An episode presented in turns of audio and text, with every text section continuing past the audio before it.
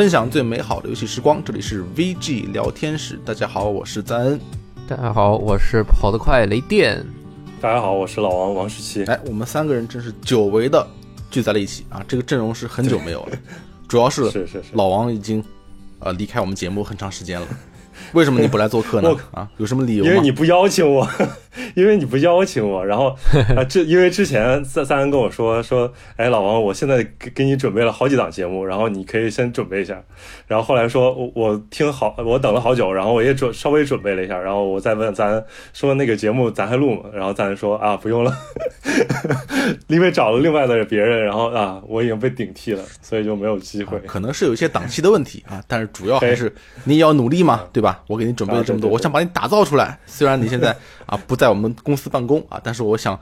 把你打造成一个啊我们的嘉宾、明星嘉宾也是有可能的。哎呦，谢谢谢，对不对？谢谢。现在我们三个人是还是都在上海，对不对？在上海家里边，对，各自在家里，各自在家里，嗯，是吧？李艳老师，你春节回家了吗？我春节没回家，你们都回家了吧？对，我回了。啊，在上海过年，这个过年的感觉，这次加上疫情，完全。没感觉，我在家憋了这多久了？从二十号咱们录完那一期星期一录的最失望的 VG 聊天室，不是最失望的年的游戏 VG 聊天室那期节目之后，我就再没有怎么没有出来过了，再也没出来过吗？这么厉害？我就出出出出去买个菜啊，就没有走超过两个一一个两个街区了。你什么感觉啊？你在家这么憋着，你难受吗？我难受啊，我难受就。各方面的难受，各各方面的难受。禁足就在家里面，你得想办法过生计啊，对吧？对，就吃吃饭啊什么的。尤其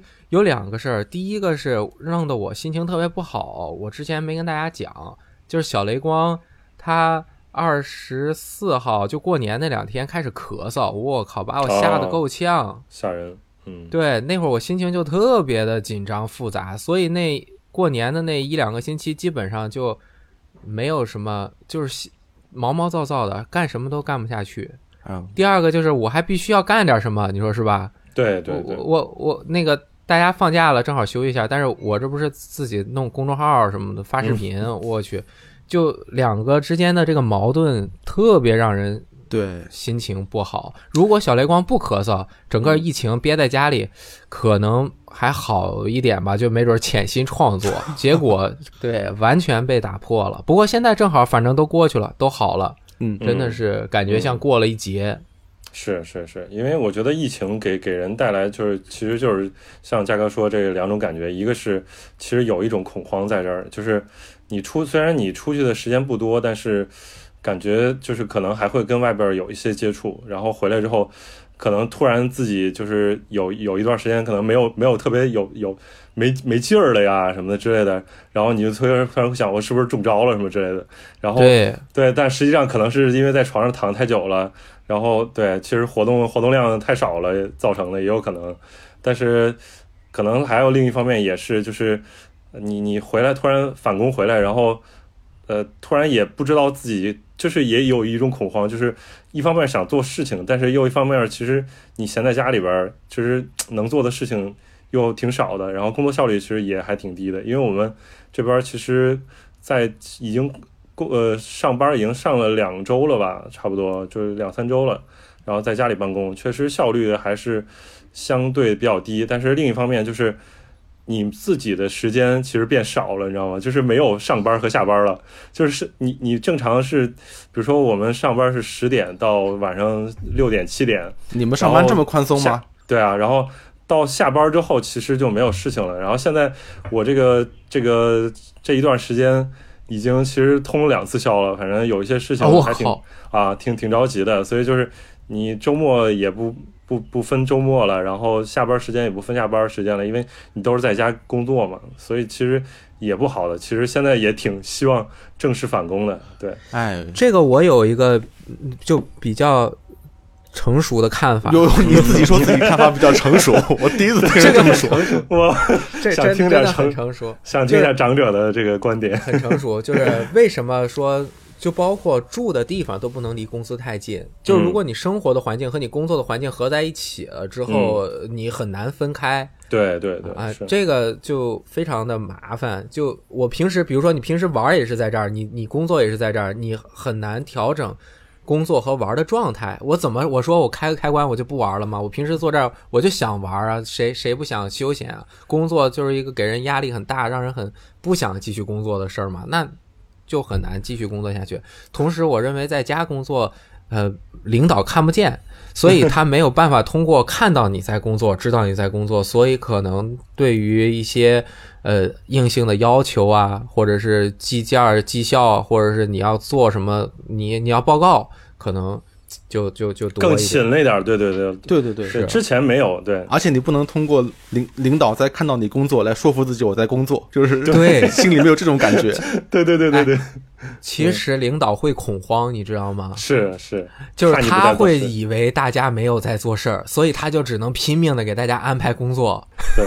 肯定是这样的。但如果你不安排工作的话，其实大家真的不做事情，因为对，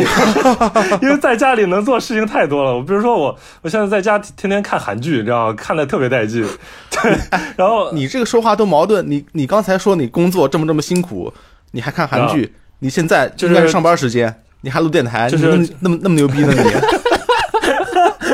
对，就是有事情的时候就会疯狂做事情。如果没有，但凡没有事情的话，就可能就但凡能闲闲下来的时候，比如说中午的时候就会看看韩剧，然后等晚上吃饭的时候又会看韩剧，然后然后有可能这个时间就把这个空闲的时间会拉长。然后平常你你比如说午休一个小时两个小时，然后你自己在家你就不会不好控制，因为没有这个正正常午休的这样一个一个时间的规定了。然后你可能就就因为你现在在家你还要做饭，你知道吗？比如说你十二点想想吃着饭，你可能十一点就要开始准备饭了，对吧？所以你在家里边，你真正实际工作的时间，白天的时间会被非常的压缩。所以如果万一有些紧急的事情，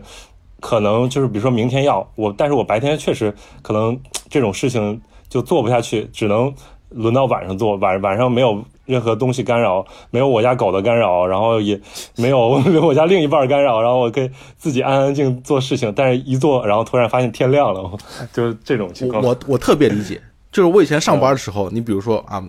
我明天要录电台，那我今天下班之前我把这个大纲什么的我想好，但是现在我没有这个截止日期了。我我我时间是无限的，我感觉。然后我现在工作，虽然我总工作时间并不长，但是它就是一点一点渗透到你生活的每一个细胞里面去，你就感觉特别难受，你知道吗？对对对对对对，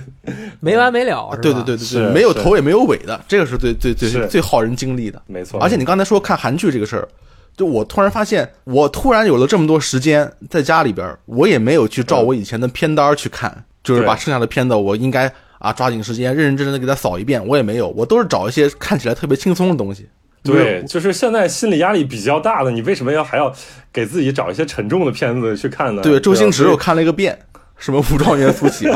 《无间道三部曲》啊，我我推荐《爱的迫降》这个韩剧，这个最近刚完结，特别好看。啊，然后对对对，这个我也听说了。然后玩老 老游戏，就是你不想玩新游戏，老游戏《寂静岭二》我又开始玩，《旺达有机场打了一遍，这种然后就是你这空闲时间，其实会，比如说过年之前，就是还没有考虑到疫情这个情况的时候，其实也会给自己列一些游戏的那个列表。就比如说我去年一直想通，但是一直就没没有那个心情去通。我感觉就是我自己觉得玩游戏还是需要有一大段空白时间去好好钻研、好好玩。然后，所以我过年之前，过年那段时间，我是好好想把《只狼》真正通了，然后其实也好好认认真真打了几天，但是发现就是没法持续去把它打通，然后突然就是那时候又那个《如龙七》又发售了，然后又开始打《如龙七》，又又打了推进到可能一半到快快将近快尾声的时候，然后又又突然断了，然后又又去打别的游戏，所以就是呃设立了一些游戏的这个清单，但是其实很难完成，反正失败。对，现在失败了又是。林老师最近都在玩游戏吗？我在啊，我而且我最近玩的比较多，可能是因为前一阵儿过年的时候，不是刚刚说心情比较压抑，嗯，心情压抑过后，感觉我靠，生活太他妈美好了，然后感觉 什么都不是事儿，我真的就是能活着，真的是太好了，就赶紧调整心情，嗯调整不了也要想办法调整。我现在调整心情的方法就是到阳台上晒太阳。啊，那蛮好啊的。对，我和小雷光，我们地上铺个毯子，我俩就躺在那儿，然后就晒太阳。他就躺在我胳膊上晒太阳，晒完太阳就玩牌，我俩玩牌，虽然没有规则，就是一人出一张下出 啊。玩完牌，嗯，能量恢复了，吸收了太阳的能量，那个就过来玩游戏，玩游戏，然后对，嗯，都是玩新游戏嗯是吧？我看你最近产量很高啊，是一个视频这个公众号，多管出击，特别厉害。呃这紧迫感呀，你不能 要死了，这得努力啊，对吧？是我们正好是三个人的状态，一个是在大公司，就鹅厂 在家待着嗯；一个是小公司，像我这样的 在家待着；一个是雷老师啊，这是自己弄自己的。三个人状态还无业游民，呃不是无业游民，那你是自己有公自己公众号和自己的 B 站的这这个是自我创业，这个哎确实是最高的阶段啊。我去，这个真的压力太大了，就是所以就你就感觉吧，想想玩的游戏，你不是说我想玩这个我就能玩。嗯我最近几天我就比较放纵，我就天天玩这 Dreams Universe。我之前我特别想玩如龙七，但是我就是没买，因为我买了，我觉得我一定会花一段时间去玩，但是这游戏我又不懂。你说我不懂，我我也做不了东西，那我花的这个时间就等于是。不能说是浪费了，就是娱乐了。我现在能娱乐的时间不是很多，我觉得我应该利用我全全部的生命来进行创作我。靠，所以所以雷电老师其实在考虑投入产出比这个问题，对吧？是那雷电老师，你最近玩了什么游戏呢？梦嘛，就这几天一直在玩，我我感觉我被这个游戏给吸进去了。就这个游戏是我之前没有预想到我会这么喜欢，甚至它发售之前我都已经一度把它放弃了。但不知道为什么，因为我前一阵不充了一千块钱嘛，在港服上面没买如龙七，然后这个基金 就是我变成就。买了梦。对，一玩之后，我发现打开了一个跟之前完全不一样的一扇门，进入了一个和之前不一样的游戏的心情、心态，挺有意思的。嗯，老王，你是对这个游戏？我记得上次去你家玩的时候，这游戏还没发售，你就已经带我展示梦的什么各种功能了。那个时候其实还有一波小的那个就是。呃，宣传怎么说呢？就是就有些讨论了，因为当时不是那个无名大鹅还挺火，然后后来有人拿那 Dreams，然后做了一个无名大鹅在那个游戏里边，然后我就去下了一下，确实感兴趣，对这种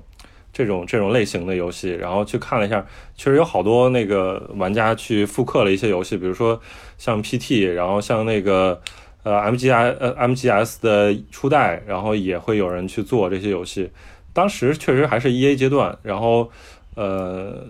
正式发售肯定是刚刚这二月十四号发售，我记得，所以就是对但是其实我前后看了一下，就是呃因为发正式发售之后，我也看了一下，其实跟之前区别没有那么大，但是增加了很多那个新手引导的一些教程，就是帮助玩家去呃怎么做游戏，呃然后还做了一些官方做了一些关卡，其实给你展示了这个游戏的这个其实。应该不叫不叫游戏了，其实这个应该更像一个游戏引擎了，有点。这个我也稍微研究了一下，就这个游戏类型呢，应该叫做呃 Game 呃 Creation System，其实就是叫简称是呃 GCS。然后就是同类的，其实大家可以想到的游戏，除了这一款游戏，还有像那个马里奥制造，然后还有像 RPG Maker，然后还有像呃有一个这个就是多端的一个一个一个游戏叫做 Roblox，其实也都是这个类型，它就是允许玩家以一个比较轻度的一种这个游戏工具去创造一些关卡，然后给更多的玩家去玩。这个其实我觉得 Dreams 其实在这个创造游戏的这个体验上，其实做的还蛮好的。嗯，我认为它和刚刚说的那一些有一点区别在于，嗯，那些它基本上是把类型固定住的。当然，RPG Maker 可以做 AVG，但是它很难做一个特别纯粹的动作游戏，对，因为那一部分的那个功能它没有完全开放。你像马里奥制造，它的所有的东西都是封装好的，你其实是在制造关卡。而梦给我最大的冲击是，它没有任何的限制，它有限制，但是限制的非常小。呃，游戏是真实生活的一些规则的。呃，精简抽象了之后做成游戏，成为电子游戏嘛？我觉得这个游戏它就是把现实中做游戏精简和相对一点点抽象之后，做了一个呃 Dreams，这个就相当于在模拟一个真正的游戏开发团队是在怎么开发游戏，它可以从非常底层的来编配各种各样的规则和机制，它要用到宇飞门啊，然后电路板啊，就是计数器、秒表，就各种各样的东西，它把一些最底层的东西给了大家。之前小小大星球它在这方面是有一定限制，它是以二 D 横版为为主嘛，这次就是完全放开了之后，我觉得它给人非常强的。距离感是就不太能让一般的人接受这个游戏。一般的、一般的用户，包括我自己，在亲自玩之前，我都认为这完全就不可能，你知道吧？就是看到网上说做了个这个，做个那个，做了个 FF 七，做了一个什么这那。最近最近那个正式发售了，又有做的。那个对马岛啊什么的，我说这不可能，这 Dreams 怎么能做出这个来啊？这这是不是骗我的？我就直接我就把它屏蔽，我就不看了。结果发现真的是你能够用它捏成任意的东西，它的这个可能性越大呀，说明它的基础铺得越开。对，你要进入到这个基础里面，能够去创造之前需要极长时间的学习研究。虽然你学完了之后肯定不能直接成为一个真正的游戏开发者，但是它你你需要迈过的门槛太大了，所以我也是认为这个游戏到现在没有像马里奥制造啊、RPG Maker 啊，呃，包括 Steam 上面好像 G Mode 那个我倒没有玩过，Garry's Mode 是吧？嗯，就是没有像那些那么火，就是因为它上手的门槛太。高了，它的这个高不只是说我加了一些基本的教学，你跟着我的教学能够了解这些东西怎么用，而是说当你了解了这些怎东西怎么用之后，你要把它们拼起来。你像马里奥制造，它就是你知道关卡是这样的，你只要把一些机制摆在关卡里，它就可以可以可以运行了。而这个是每一个机制都需要你先去设置，设置完了机制，再把机制组成关卡，它整个的战线拉的特别长。就我个人玩了这段时间之后，我感觉我能够体会到开发游戏的，就像模拟一个是东西的时候，你能够感觉到它的一些感觉。但是你会发现，我会发现根本我就做不了，我就根本就做不出来一个我梦想中的游戏。我的可能水平还不太够。嗯，对我已经玩了三十多个小时了。连老师你。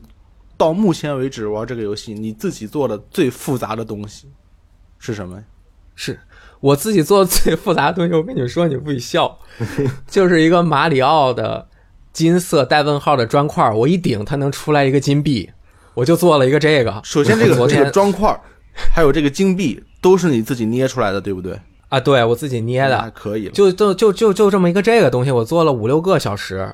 我最崩溃的是，刚开始至少它一顶有一个，首先金块金金那个砖块，我一顶弄一个发射器，发射出一个金币。那个金币是发射出来之后，我让它可以旋转。我要设置它能够呃发射多少个，就这就不管了啊。发射出金币之后一旋转，这还还好实现了吧？然后我就开始给它加功能。我一顶呢，我希望这个原来的金色砖块它可以上下咚动一下，对吧？它有一个动感，我就加了一个这个，它就要需要用到关键帧的动画。你一顶碰撞之后，哎，对，动了。那这个实现了之后呢，我要加再加一下，呃，它呃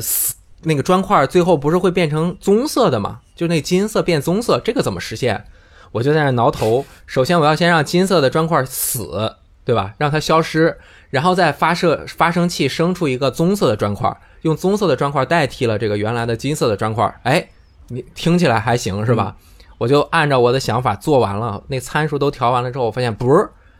顶了顶到黑棕色砖块的时候，整个屏幕变黑了，就变成全都虚焦了。这就告诉你这有 bug。哦，那还是真的听起来其实还挺复杂的。就是因为我们我记得 Dreams 刚公布的时候，其实就是那个当时是应该是 E A 的发布会，E A 呃不是那个一三的发布会上，就是索尼公布的这个项目。然后当时其实公布的时候，大家就是看了那个演示，就大家就觉得不不明所以。有这种就是天然的，刚才就是雷电老师提的这种距离感，就是玩家对于这个做游戏是不是具有这样一个热情，其实还是要打问号的。然后另外，呃，其实就是这个游戏，但是其实它是个平台，对吧？就是一方面是玩家是要做游戏，另一方面另一部分玩家其实要玩游戏，要玩另一部这个这个真正去愿意去做游戏，他们做出来这些内容，其实你可以把它类比成，比如说 YouTube，就是。一个这样一个视频平台，然后有一部分人是真正愿意去录视频，然后我去当博主，然后我把我做的精致的内容呈现给大家，然后更多的人就是这个数量级是差的非常大的，就是肯定观众是远远超过这个真正的内容制作者的。所以现在我觉得看 Dreams，其实它的第一步还是希望能够更多的提升这个内容制作者这方面的这个数量，然后他们真正能引起兴趣，比如说像雷电老师。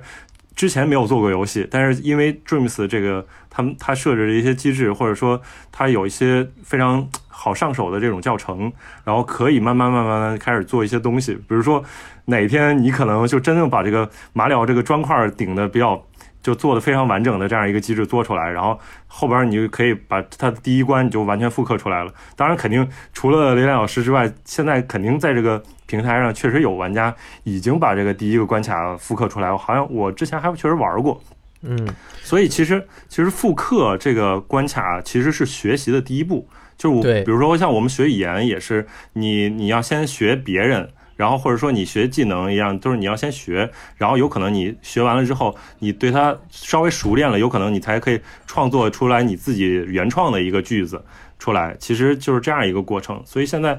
我觉得它是一个鼓励玩家去进行创作的这样一个工具，这一份方面我觉得还挺好的。老王说的特对，我觉得那个首先这个游戏公布一直以来都叫 Dreams，结果发售之后改叫 Dreams Universe 了。嗯，有没有发现它叫梦宇宙？然后它宣传的目标也变了。它现它现在的说的，我们的三个连贯的线路是游玩、创作、分享。它把游玩放在第一步。对。然后你进入游戏第一个画面，它告诉你，我们希望 Dreams Universe 是一个直播平台。我也不，他这个直播可能从那个英文翻译过，我没有看英文原版啊，可能是 live 或者是什么，它是一个分享平台。就像他们好像也接受采访的时候，制作人说了，我们希望把 Dreams Universe 做成一个游戏的 You YouTube 啊，所以我个人觉得这个点就是老王说的特对。然后游戏之前。去年四月份之前是有 B 测，邀请了一些游戏的开发者，还有真正能做游戏的人去做。从四月开始，E A 其实就相当于你能够买这个游戏了，内容不完整。这次现在又完整了，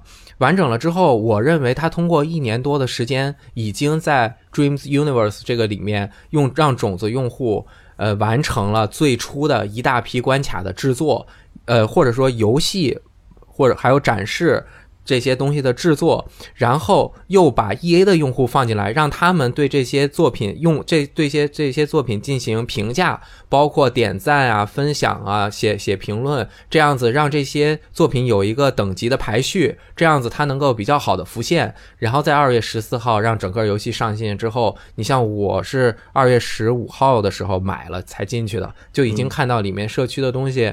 比较完善了。对，然后刚刚老王说的做游戏的这个地方，我个人认为我不是很，我怎么说呢？这样说可能有一点显得不好，就是我不觉得你在 Dreams 里面复刻了某一个游戏是一个特别有意义的事情。哎，对我正要说这一点，不过李老师你先说。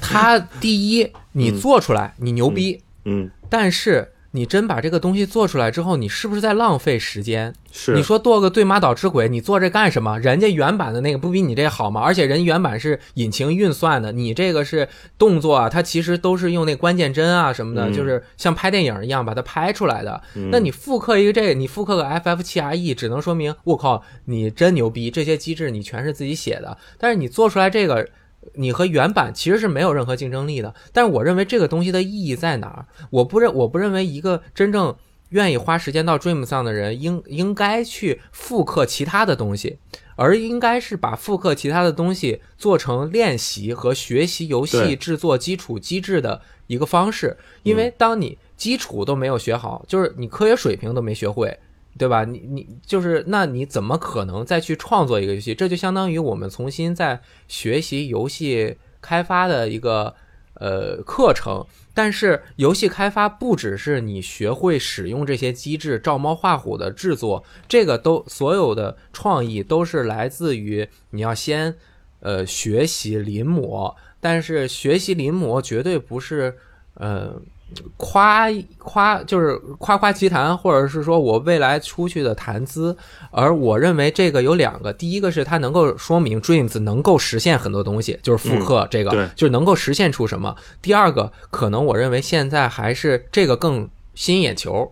社交网络上一说，哎，我放一个，它能做个 FF 七重置版的那战斗，我靠，牛不牛逼？还能召唤召唤兽呢？但是其实真正。呃，像我已经玩了三十多个小时了，就这些日子，我已经看到了社区中非常有创意的，而且是我认为啊，是抛开了游戏本身商业属性，没有任何商业目的，以游戏这个互动介质为载体而进行的艺术创作。我一点都不夸张，是因为我真的看了几个作品，它对我的冲击力是。呃，当然肯定不如伊迪丝芬奇那么好，但是他摆脱了自己一定要成为一个商品的局限之后，完全表达自己作者性的的作品。虽然这些作品可能在游玩的方面没有那么的操作感呀，那么难度啊，关卡的长度没有，但是它表现出了一个怎么说呢？就是这个东西它绝对不能商业化。就是他做出来那东西，你觉得好不好？好，但是你把它做成真做成一个游戏去市场市面上卖，能不能卖出去？卖不出去。但我觉得不能商业化是个问题，你知道吗？就是如果不能商业化的话，就是其实就是证证明它不能被更多的大众所接受，然后就说明这个平台没法吸引更多的用户进来。呃，一个平台能不能不能成功，其实得看两方面。一方面，其实看他们制作者是不是够多，然后他他做出来的内容够不够好。另一方面，其实如果没有就是真正的观众在这儿，没有这么多用户在这儿，其实也是问题。所以就是，对，但他其实现在我觉得 James 其实有有一些问题，就是我可以后边说，但是我觉得他这个这种就是你不区分真正去喜欢去做。作品的这些人，以及真正去喜欢玩这些作品的人，你不去做这个这样的一个区分，其实是不太好的。因为他要给用户以正向的反馈，不只是你做了一个内容之后，有很多人给你点赞，这个只能。呃，它叫什么边际效应是吧？就是你每一次得到的喜悦度会逐渐下降的。而这个 Dreams 里面做一个东西，真的要花费的时间比《马里奥创作家二》里面要花费的时间，呃，我觉得是几何倍的提升的。是因为很多你要真想做出一个有原创性、代表自己表达的东西，那一定是要从底层开始做的。那当你做出这样的一个东西来之后，我看到了很多这样的东西，在这个 Dreams Universe 里面，基本上点赞数是几千到一万。那可能玩过的人是三到五万，那他花费的时间可能是这个人的半年甚至更多的时间，因为我从中看到就有几个，就是我不知道老老王或者是我听我们听我们节目的人有没有玩过这几个关卡，有一个叫做 Bevis B E V I S 二。这个人他做了几个关卡，其中有一个关卡是我，就是我这样说可能有点吹牛，或者是让没有玩过的人觉得怎么？大家可以去搜一下这个视频。其实这个视频就是这个内容的呃视频，其实去年五六月份的时候，YouTube 上面就已经有了。但是它表现出来的这种给予人精神方面的刺激是极极极强的，大概流程是五到。十分钟是一个大的博物馆，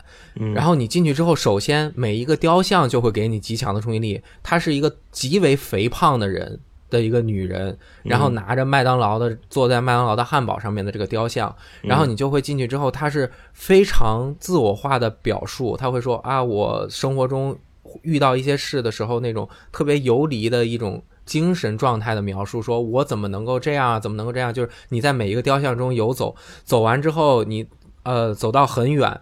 嗯，它会有一个很长的桥，在通和在这个桥的时候，你会发生一个极大的反转。当你再回到这个博物馆的时候，一切都变了。它给你造成的那种心理的压抑特别的强。我不想破坏每一个人在第一次体验这个作品的时候的这种这种这种惊喜感，因为这样会让你对这个作品的评价下降。我只想说的是，这个真的是，呃，我从来没有见过这样的互动作品，可能有一些是很高级的，就比如说 Journey 啊。他们就是《风之旅人》是很高级的，但是那些它是放到大众的用户角度去，让所有人能够接受的一个一个一个表达。而在 Dreams 里面的这个表达，它是极端自我，并且，嗯，是是不不评价三观的。就刚刚我说的那个 Beavis，那个叫 House of Beavis，就是 Beavis 之屋，他给你给给，就是我看完了之后，我会极极端的不舒服。嗯，但是你又能够知道这个是作者的一个表达，而且他这个表达是一定要用互动才能够让你体验到他要表达的东西，而他表达的东西又不是具象的，能够以文字或我就我给你展示一个图像，能够能够能够传递出来的。我认为他实现了有一些真正的想要创作互动艺术的人，呃，又呃基于如果他要真要做一个游戏，就要考虑到商业还有。他的真正的人手，而 Dreams 相对于其他的引擎可能更轻度一点，对。然后它的画面表现力也要更好一点，也已经很就用比较少的力力量就能够实现比较好的画面效果，就给了很多人创作的空间。而这些作品其实，在 Dreams 里面是反而是被埋没的。嗯嗯，所以，我我觉得这点，那个我赞同雷电老师。其实他是给一些具有自我表达欲望的人一个工具。就是如果我是那种，就真的想有自我表达，然后我想创作一个互动的互动的这种艺术形式，然后或者说就是为了表达我自己的一些情绪或者一些心情，然后，但是我可能有一些绘画的功底，或者说有一些其他功底，但是如果让我去做一个游戏。我让我去从头学一下 U U E 四或者说一下 Unity，其实都是很有门槛的。但是如果让我拿起一个手柄，然后玩一个游戏，从头跟着教程学一遍，那我可能很容易去掌握这样的一个技能，我去做出来一个互动的这样一个作品呈现给别人。就是这个时候有可能，其实你你这这个呈现的这个这个结果，有可能是能够被被被被广大人接受。呃。但是其实更多的时候，确实也像林老师说，这个就可能就是曲高和寡，可能会是这样一个情况，对吧？因为我看过的那个，我认为是整个社区里面，我已经看，我已经玩了八百个作品了，可以是。那里面我看过的最让我震惊的一个作品，但是它只有四千的点赞，是呃，真正高的那些是两万两万多的点赞，而且那个其实是去年年中的一个作品，那个作品做出来之后，当时在 YouTube 上面好像有。很比较好的反响，在 Reddit 上面还有人专门采访那个人，说你是怎么回事儿？这个人说，我之前也没怎么做过游戏，我是从《小小大星球一》二没有玩，《小小大星球一三》做了很多作品。然后他是那种很扭曲的一个人，然后他后来现在又做了一个新的东西，就是只是做了个序章。我那个恶心的那个劲儿啊，就。就是又恶心又美，你知道吗？就恶心美，就是它是很独特的一种审美。你你们如果玩过那个《恶灵附身一》，最后不是有很多那个巨大的小孩儿的那个东西玩模型堆堆起来堆砌的那种走廊，它会从中过去啊等等。他就做的是比那个更加进一步的东西，而我反而又认为这个东西很危险，你知道吗？首先，Dreams 它应该是一个十二 Teen 对 T 的一个评级。而这上面的内容真的是你可以尺度无限大，你绝对是可以不让漏点，这没问题，对吧？但是恶心或者是评级不只是这个，就是我看了那个东西之后，我就感觉这不只是一般的精神或者视觉污染，你知道吗？它就是另就像我前一阵看的那个电影叫《仲夏夜惊魂》，它是呈现了一个邪教仪式的一个东西，而。这个这个这个 House Beavis Beavis，它不是讲的什么邪教什么的，而是一个人真实的内心。他反而通过一个特别恶心的东西，表达了一个真实的人对于食物和人身体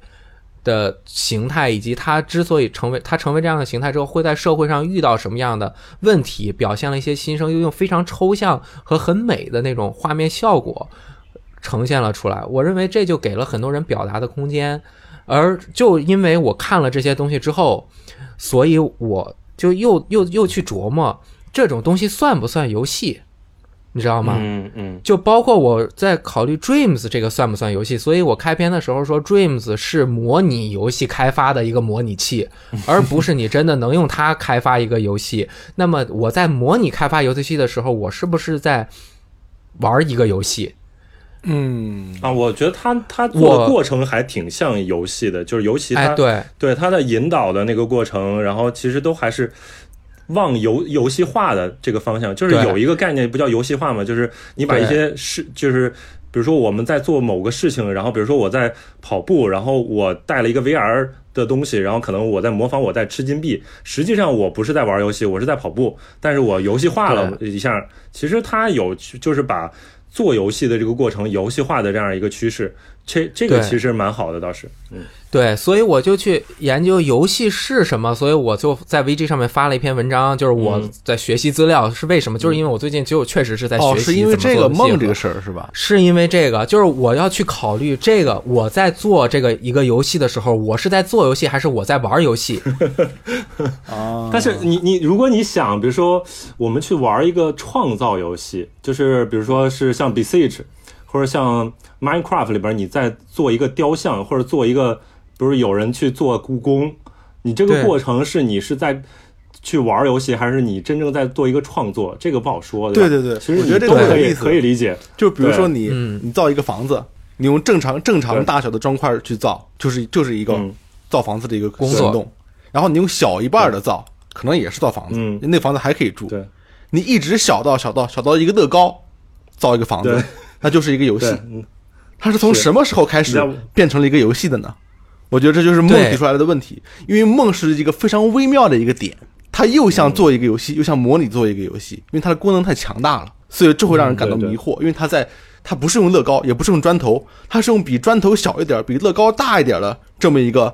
多样化的一个工具，所以我觉得这是让人思考的比较多。另外一个我我比较好奇的一个问题就是，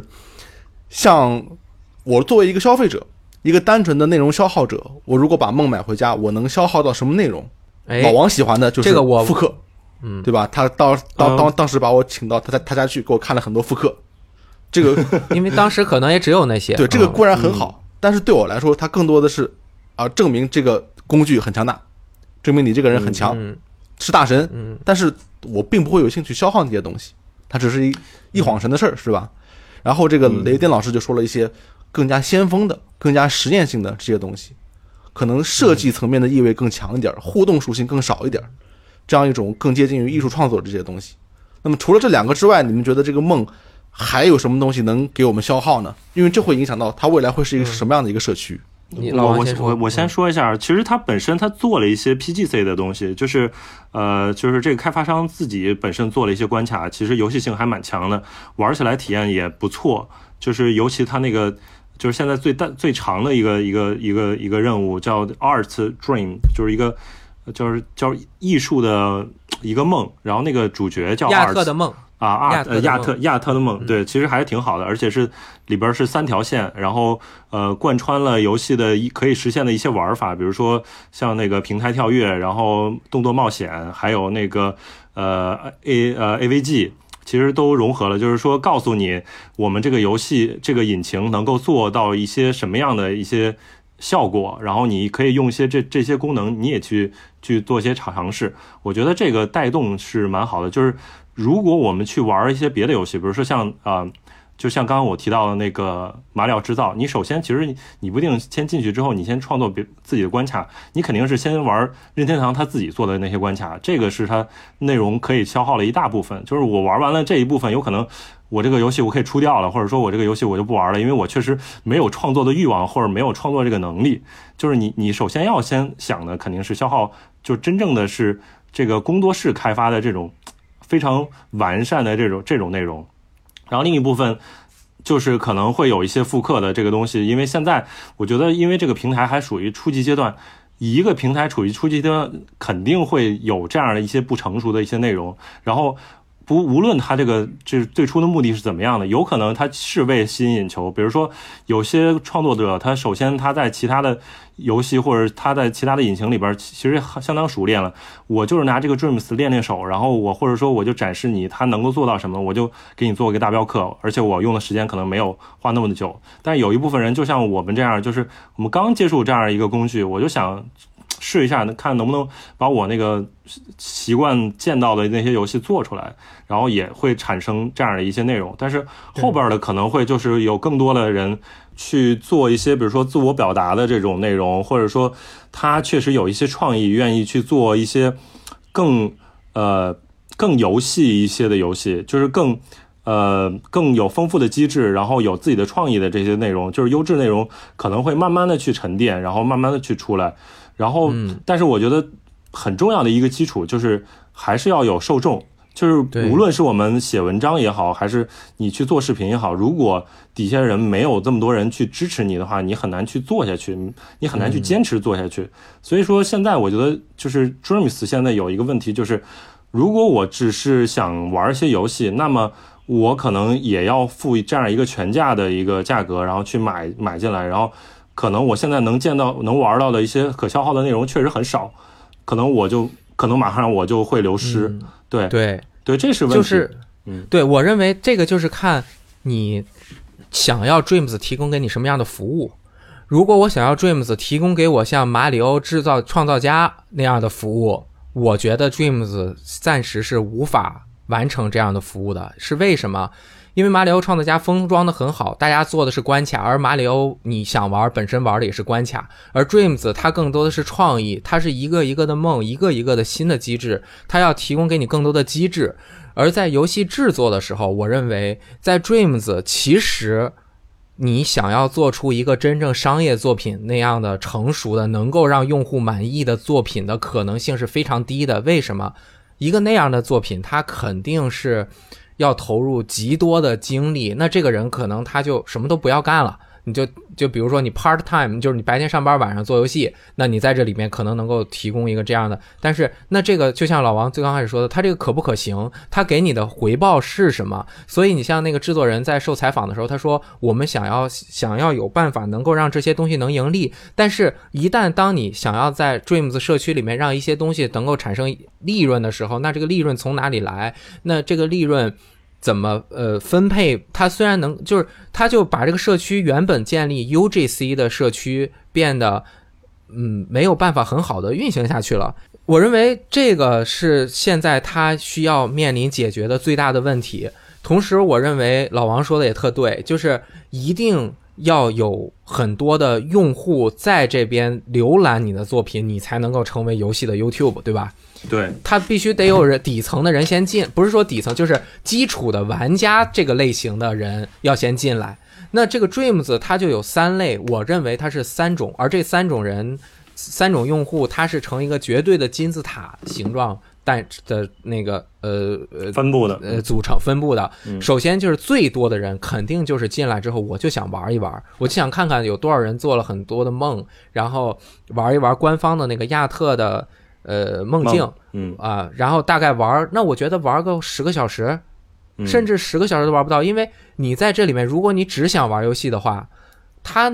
它怎么可能提供给你像 Steam 这样平台上面可能提供的可能性？你同样花三百块钱，你可以在 Steam 上面买多少游戏可以玩？嗯，这个这是这是你要想，但是也买不到八百个。啊，那是买不到八百个，但是我跟你说，我玩了八百个，里面有七七百个都没什么劲，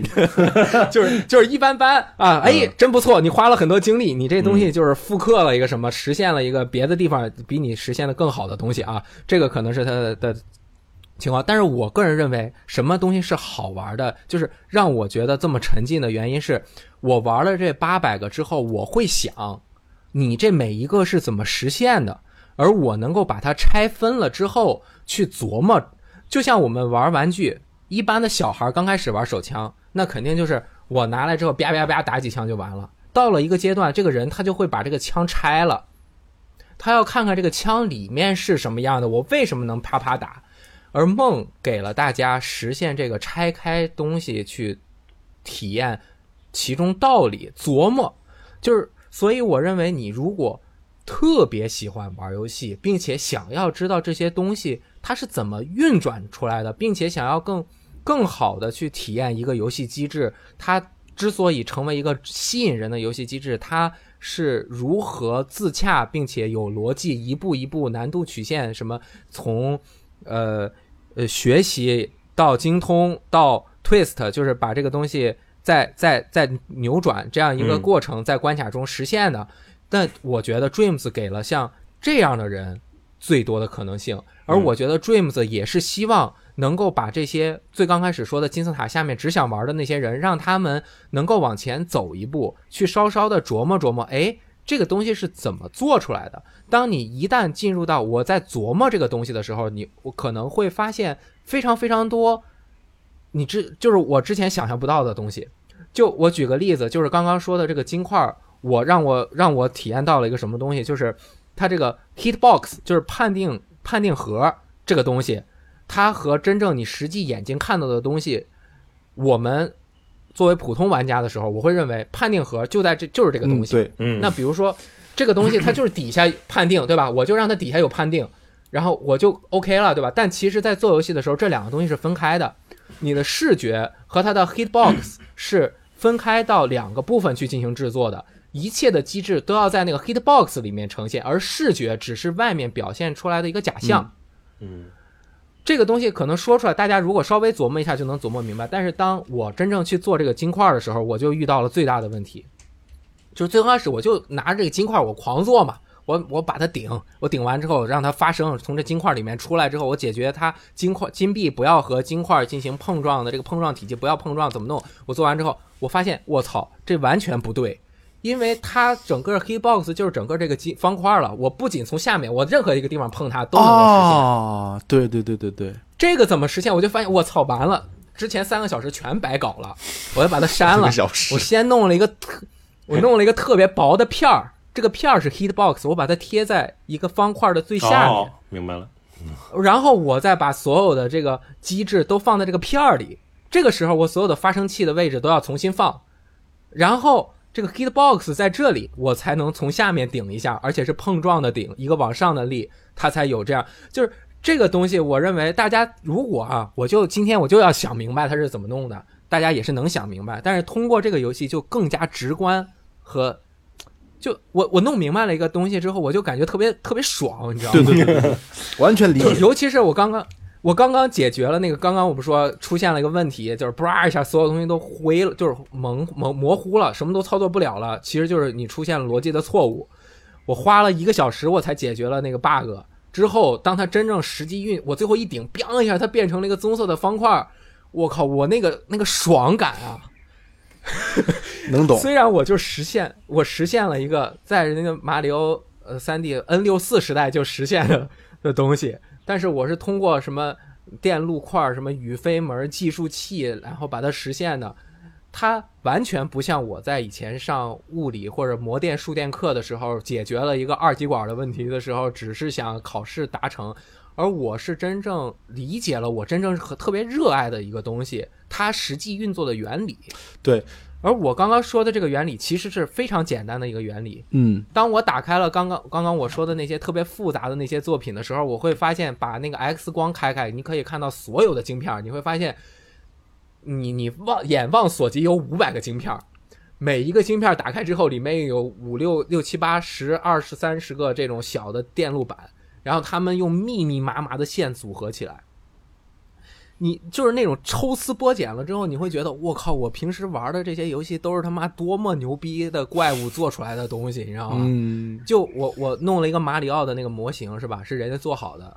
呃，三 D 的。我把它打开之后，里面他妈得有五百根线。哦，我顺便说一下，那个马里奥的模型做的跟真的一样。做的跟真的一样，就比比奥德赛的那个那个建模还要还要好一点，但是它肯定不如奥德赛那么连贯啊。但是它它真的是太像了，那各个动作做的简直就是太强了。就有一个人说，我花了五个小时把 U E 四里面给大家免费使用的人物模型在 Dreams 里面实现了，现在大家可以提取拿走去玩了。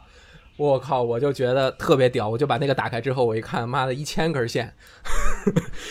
其实我就我其实我想到另一个点，就是就是像刚才呃雷电老师说，就是可能有一些玩家会提供一些素材，你可以直接拿去用。所以其实现在相当于是 Dreams 其实是不断不断的有扩充，有更多更多的素材。其实有其实是不是从有一个角度来说，我们其实开发游戏的成本会变得更低，因为我们可以呃共同用的这样的一个库会变得越来越大。比如说我现在就想用一个一个球或者什么一个球的一个物理，我就可以拿一个现成的过来。因为我昨天玩了一个游戏，就是它是非常一个简单的一个小球，是一个平台跳跃，然后它那个球的物理是直接拿过来的，是别人做做好了，他直接拿过来用的。然后它可能它的音乐也是别人之前 remix 做好的，然后就包括那个音乐本身，你也可以在那个音乐本身上去进一步去做 remix。其实它是一个人类创作的一个不断进化的这样一个过程。就是我的创作和你的创作，我们可以由第三方，比如说由由这个呃其他人，然后去进行另一步的这个 remix，然后可以诞生更多的这种可能性。其实我觉得，对它是一个，我觉得开发游戏如果是这样的一个一个，它其实一个其实跟现在的开发的过程很不一样，但是是可能会又优于现在开发游戏的这样一个方式。嗯，其实一个有这样的一个点。其实我有一个担心的地方是，我就是我完全呃赞同雷电老师刚才说的，这个对于想要了解游戏创作，呃学习游戏创作的人是一个非常好的一个工具，就是你可以初步的了解游戏的结构，或者是初步的对于游戏创作进行一些模拟。但是我就怕这些人出步了以后，他们就做游戏去了。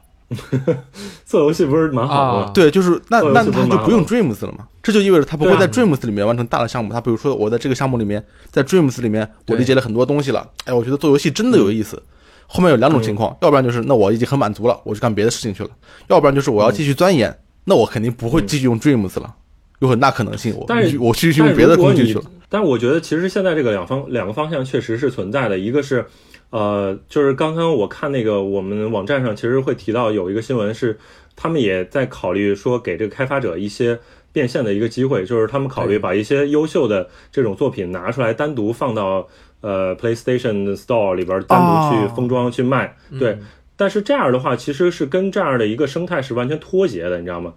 它它是等于把这个大的 PlayStation 的一个平台的这个生态作为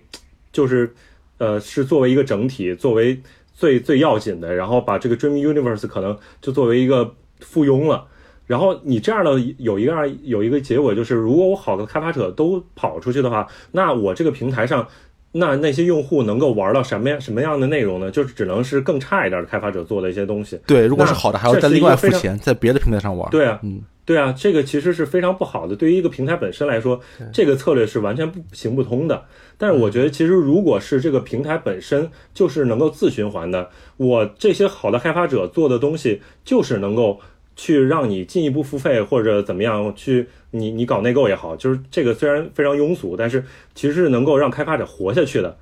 那这样的话，其实我就不会依附于其他的东西，我自己可以进行一个循环，进行一个。这个内部的这样一个轮转，其实是对这个，我觉得是更重要的。对于这个平台本身来说，你看啊，这其实就就是生态的问题。我认为我们能够从外人的角度帮他分析，他自己肯定也考虑了很多，但是他可能牵扯到的问题又更多。就是我们刚刚说的那些问题，对于他来说，可能很多都是更加不可逾越的。那怎么才能够拆分一个东西出来，再继续进行售卖呢？这个我觉得协议方面就要倒腾很很久。但是他他之前采访说了很多他的可能性。我认为有一点就是他希望 Dreams 是一个人能够更轻易的做一个游戏原型的地方。对对对对对，这个是作为对于游戏开发的一个机制。同时，你的游戏原型做出来之后，你也可以看到用户的反馈。对，我觉得这个是他可能能够。但是我们如果去操心他。能不能成功？未来用户能不能留存？我觉得只能看它的运营。我认为它这有一个比较好的运营的点，就是它像其实很多人为什么要参加 Game Jam？嗯，其实就是玩嘛。那他玩的同时又能提高自己，又是自己喜欢的事儿。而这个 Dreams 它其实不是每个月还是每多久就会出一个那个社区 Jam。然后这最近的一次是食物嘛，所以就是大家最近看的比较多的，不都是有多么多么真的那个东西，食物吃的东西，做做了出来。之前还做过什么博物馆，呃，科科科幻啊等等各种各样的主题，中世纪，然后大家会把这些东西做出来，评评个高下。我觉得这个可能有一个排行榜，会是激励一些大手或者大处去做。这件事它这能激励多久，我们实在是想不透。但是我认为。应该哈，我我为什么就是我为什么说这么多？就是我为什么要去研究什么是游戏？就是我玩了之后不是特别沉迷进去了吗？我最近已经很少有这么长时间去玩专单一的一个游戏，而且还没产出什么内容，就是因为我怕很多人因为错误的或者是说其他的方式进入到这个 Dreams 里面之后，马上就发现这个地方不适合我。比如说他如果只是想体验更多的梦。那他可能这个地方暂时还不适合他，他进来之后玩了一会儿会觉得对这个东西很失望，那可能他就就就错过这个东西了。我是想，就是刚刚我说的，我现在能够体验到的就是我玩了之后，我想琢磨琢磨它是怎么实现的。同时，像老王刚刚说的，有很多东西它是封装了的，我用这些封装好了的东西，能不能我自己也拼一个有意思的东西出来？我就把这个关卡可以进一步玩，就像马里奥创作家一样。因为其实你像现在有很多的收藏，就是它可以把你一些呃素材做成一个收藏的页，并且这个页也是可以随意编辑的。你像马里奥这个，它就有很多已经做好的收藏，就是你进去之后，你就会发现几乎所有的角色都做出来了，所所有的物件砖块也都做出来了。很多机制也都写的明明白白的，就那一个金币，你那个金币啊，它在原地会旋转悬空。嗯，你一个什么样的人走过去，啵一吃有一个积分，然后有音效，然后金币会消失。这个机制它全都已经写好，好好的贴在这个金币的内部了。那你把它拿回去之后，你可能就能够直接应用，那你就能够做出像马里奥创作家一样的关卡。但是我会发现。有的时候，因为它的这个协议不统一，就是说没有一个封装的标准。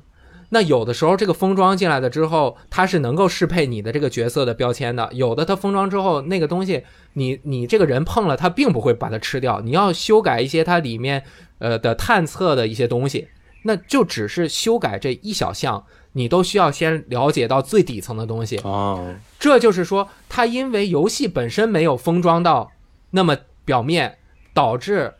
没有规则化的物件可以用，那就导致如果你不理解底层，你可能也很难完成一个关卡的拼凑。这就是我现在面临的问题，所以我现在半个关卡都没有拼出来啊，卡住了。其实还是要 这个卡住了，知识或者是功底这种东西。对，所以而且我认为最大的一个问题就是梦给了大家接触这个技术的方式。他可以通过教学去接触这个技术，但是做一个游戏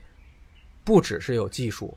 他在前期的创意策划，你的核心玩法是什么？通过核心玩法去衍生你的故事，或者你通过故事衍生核心玩法吧。不管，就是每个人的方法不一样。但是游戏的制作绝对不是技术，是呃那个充分条，是是绝绝对条件，而是你需要先策划出一个东西。就是我现在天天，包括我洗盘子的时候，我都在想我。怎么能够自己想一个玩法做做出来？他给了我这样的工具，那我能不能用这个工具做一个玩法，而不只是做一个马里欧呢？因为我已经花了这么二三十个小时去研究它的机制了。如果我只是复刻出来了一个超级马里欧，我做一个三 D 里面它能跑，我直接去玩马里奥奥德赛好不好？我我干嘛我自己在这儿费这劲呢？那我现实中我我就想了很多，我想我能不能把丢鞋墩儿。啊，哎，做成在这里面做一个游戏。后来我发现不行，现在那啊可以，它可以现在最多四个人本地游玩，对吧？嗯啊，那那我能不能我能不能做一个这个？就那但是我要想做这个，我就需要先了解它各种各样的机制，去学习或者复刻一个其他人的东西。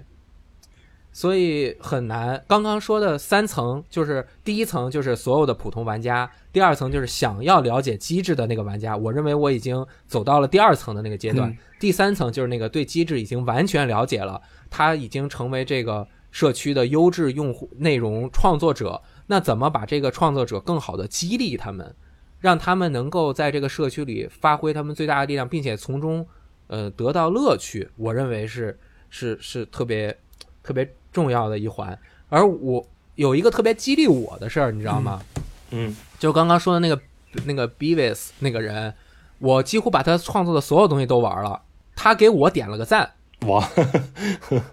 嗯，你你能想象这种感觉吧？好，就是我我我觉得他是一个除非我从 Reddit 上面去找他，嗯呃，或者他他可能不会通过这个社区来来来回复我，或者和我产生联系。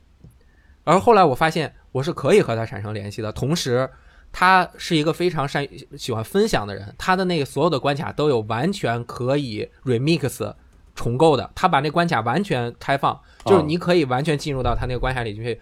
拿走他任意的东西，所有的东西他都开放出来了。嗯。那然后呢，这个游戏呃还给了大家一个一个一个方式，就是它有一个网站叫 indreams 到点 me，嗯。这个进去之后，呃，你可以浏览所有的呃线上服务社区的梦。浏览完之后，你可以把它收藏，你也可以放到待玩这个名单儿，甚至如果你开着 PS，你直接点在 PS 上打开，你的 PS 上就会打开那个那个那个关卡，它可能更适合那些电脑浏览速度更快或者用电脑浏览更方便的人，或者随时追踪自己在这个呃 Dreams 里面的这个活动。所以我觉得他们想了很多怎么能够让自己的社区火起来，火火起来，不是火起来。嗯，但是我觉得离它火差的太多太多了，因为这个游戏 E A 已经 E A 了一年了，快一十个月了。你说有多少人知道它是干什么的？啊，对，这个是比较难的，对，大家都还在怀疑他这东西能不能做，这东西我能不能做？我进去之后要干什么？这这这个东西能做，但是我们不一定能做，就是这个问题。对他他有多么束之高阁？就是越自我的东西，越很难和很难在一个轻松的环境下和大家达成一个共识，让大家能够进入到自我表，让大家能够达进入到呃我表达的语境中，体验到我表达的东西。就比如说，二零一五年的 E 三。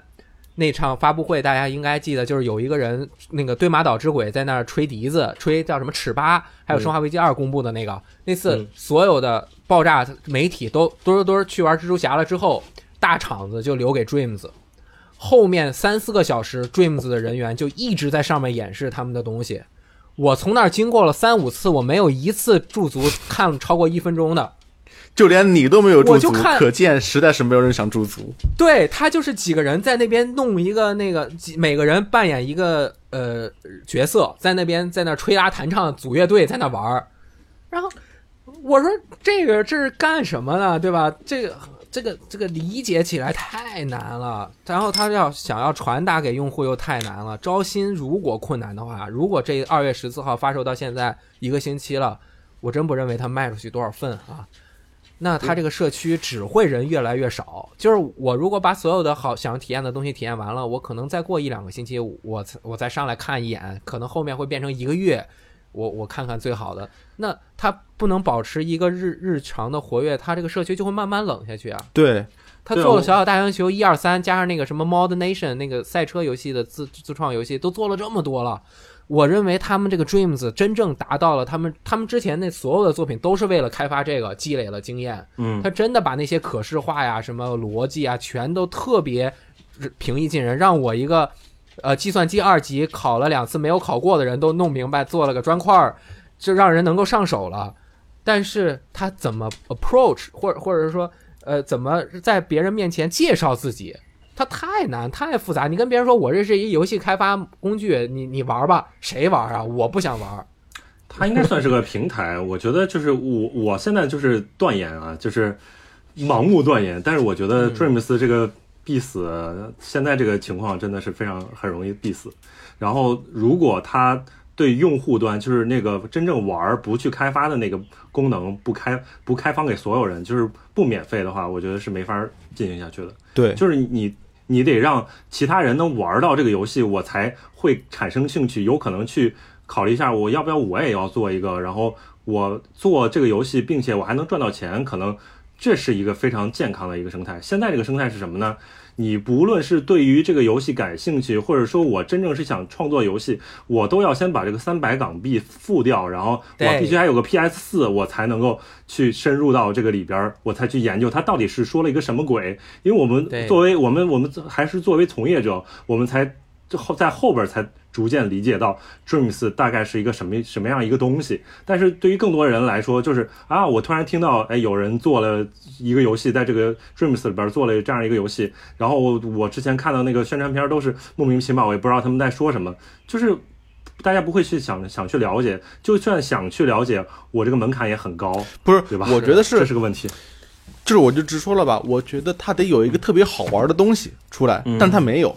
嗯，你就比如说马里奥制造，你可以在直播上或者在视频网站上看到一个特别好玩的关卡，你也想玩，你一问在哪里，在在那可以玩到。但是 Dreams 现在没有这种东西，对，而且很多好看的或者复刻的，我看一个视频不就行了吗？我微博看完了，我还要进去再看吗？我我我想了一个主意啊，我想了一个主意，就是 Dreams 开放一个免费端，这个免费端呢，每个人都可以下载之后只能玩，嗯，然后你能点赞，对。你只能玩。然后呢，就比如说每天给你设置一个，比如说能玩二十次、五十次，设置一个特别高的上限，就是那那就是你得让更多的人进来吧。YouTube 它也不先收三百港币才让你看嘛。是啊，这是个问题啊。YouTube 是刚刚搞会员，人家还是就是你就是可以，其实不用限制时时间，你就加加加广告就完了呀。就是你可以免费玩，然后玩完了一个，可玩完两个，然后中间看一广告，完了。然后你接着玩，对吧？啊，我觉得这个势在必行。但是他如果未来势在必行了，那原来花三百块钱只是想玩的人可能就不满意。但是就当游戏打折吧，打到零？嗯嗯。但是现在这个状况真的不好呀，就是啊，对啊。而而且其实刚刚说的啊，就是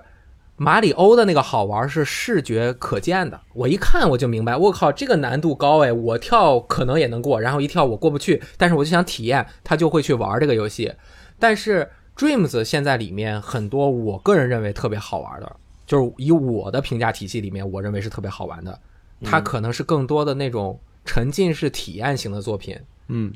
那可能看一遍也行，就包括刚刚我说那 House Beavis，如果大家只是就是看了一遍那个视频，应该也也 OK 的，也体验到了他作者的表达。我就玩过一个做的特别好的作品，那个视频我也录下来了，回来有机会我把它上传上去。他是做了一个叫做呃 Moonlight Temple 月光神庙，神庙。刚开始是漆黑一片，你在山顶上，从山顶的一个崖边能够看到那个月亮嘛，还有远处的大海。你从这个崖边顺着那个出来的一小个小路慢慢走，然后你会发现自己慢慢深入到整个山的一个大山洞里面。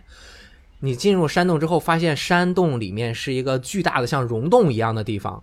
然后你能够看到很远处有一些那个人造的石阶，你就要想办法一点点的过去。它是一个第一人称的，有点像步行模拟的游戏，但是其实是它做的指引特别好的一个迷宫游戏。你就基本上也不会迷路，但是你就会顺着那个路一点点的走过去。你会发现所见即可去，因为 Dreams 它这个就是这么大一个地方嘛。你做完之后，它基本上都能去。你就会发现。我从山顶进入山中，从山中顺着那个山里面的隧道，它是那种钟乳岩一样的东西，而且有一些很恐怖的那种感觉，就给人有一点克苏鲁的那种感觉啊。然后当你走到有一些神庙、一些祭祀的地方，再通过去之后，有柳暗花明又一村，哗一下出来一个巨大的一个场景，上面有那个水啊，瀑布下来之后有一个极为宏伟的，呃，一个两个大雕像。然后呢，你就要再走，顺着那个极窄的那个小桥走到那个雕像近处去，然后再围着那个雕像的脚怎么转一圈，走到他的肩膀上，再从他雕像后面那样过去，然后再出来之后，你发现你安全的从山顶上已经下来了。这个时候已经，呃，那个西那个那个朝阳从那个海平面啵啵啵升起来了。整个流程大概十来分钟，是一个日本人做的，他的那个气氛、美术，然后。关卡那个道路的指引，以及他做的这个节奏感和他整个关卡设计的这个一个一整个地图的这种精妙感，我觉得都达到了非常高的一个程度。这是我玩过的一个特别好的作品。但是像像像这样的作品，一般的用户会觉得它好玩吗？我我我不这样认为，他会觉得这这我我他可能更希望有一些对抗性的。或者是挑战性的东西，而这个是没有挑战的东西。而一个没有挑战的东西，它是不是游戏？这个就是我为什么要研究，因为我认为 Dreams 更适合做这样的作品。对，其实 Dreams 因为它适合短小精悍。开发者之前也说了，他们其实不是一个单纯的游戏分享平台，你也可以做短片或者是单纯的创意作品。他 MV 对没有没有完全限制在游戏这个领域里面。嗯。哎，就很惨。其实现在有很多喜欢 Dreams 的人，他会在一些地方说一个说一点，就是希望大家能够进来的，就是说你只玩这三个小时的亚特的梦境，你就值回票价了。三个小时还有点短，但是它还有其他几个也是官方做的几个，我还没玩，但是应该还可以。是，但我就觉得啊，这样会给人错误的预期。是，对，因为他真正内心的深处的东西不是这儿，包括他亚特的梦也是他们做出来要鼓励大家说，你看我们制作组和你们在同样的。呃，工具使用情况下是可以做出这么丰富的玩法，这么细致的场景和互动，还有表现力这么好。那大家要向着这个梦想去冲吧。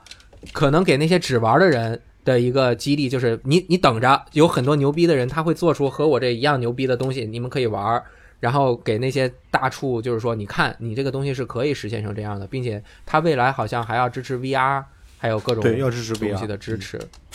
对，哎，索尼第一方买了这个 M M 之后做的《小小大星球二》，好像是，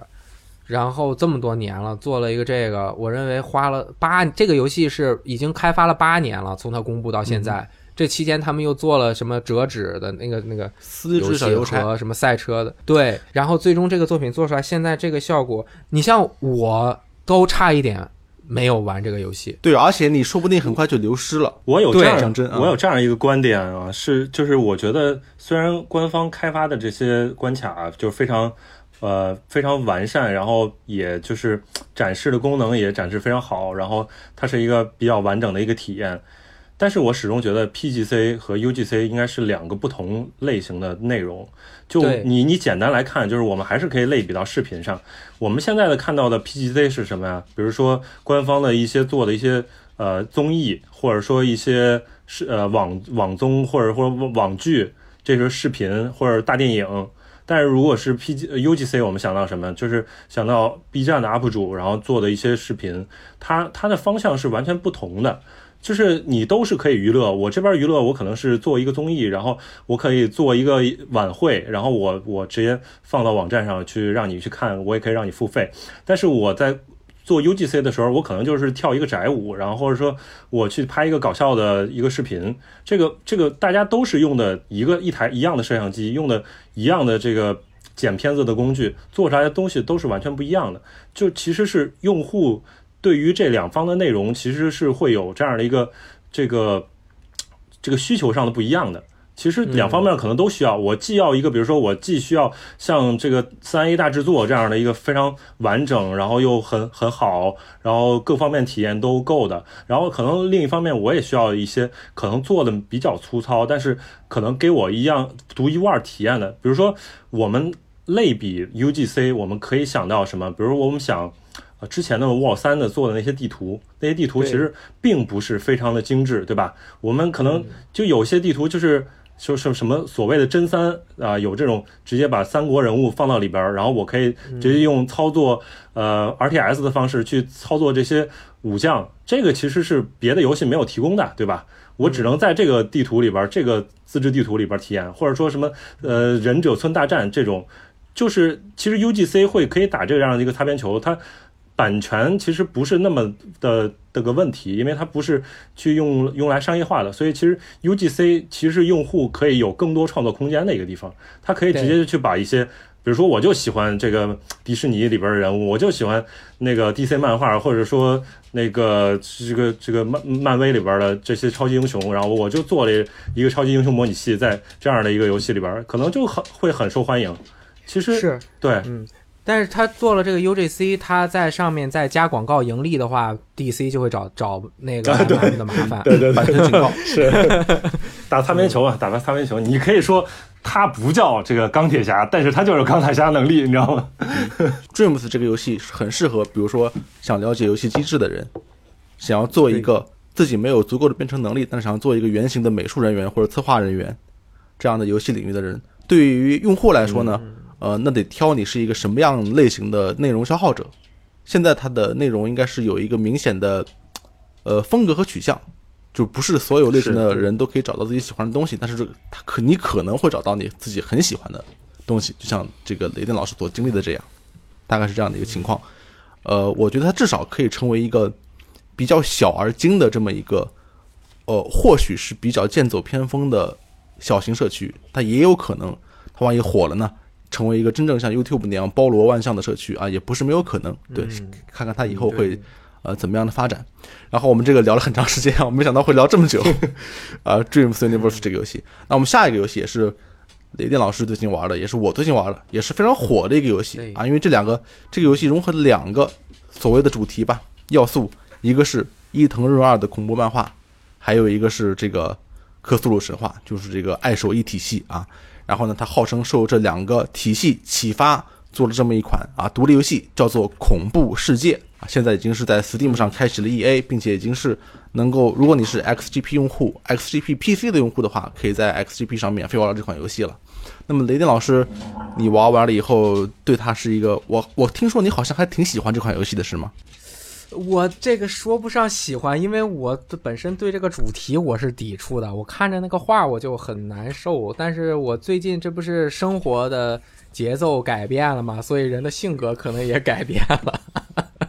我发了在 VJ 发了文章之后，下面又有人说雷电，你最近路子很野呀。对吧？按说，我我我伊藤润二的漫画，我只看过五页，我就看不下去了，我实在是太害怕了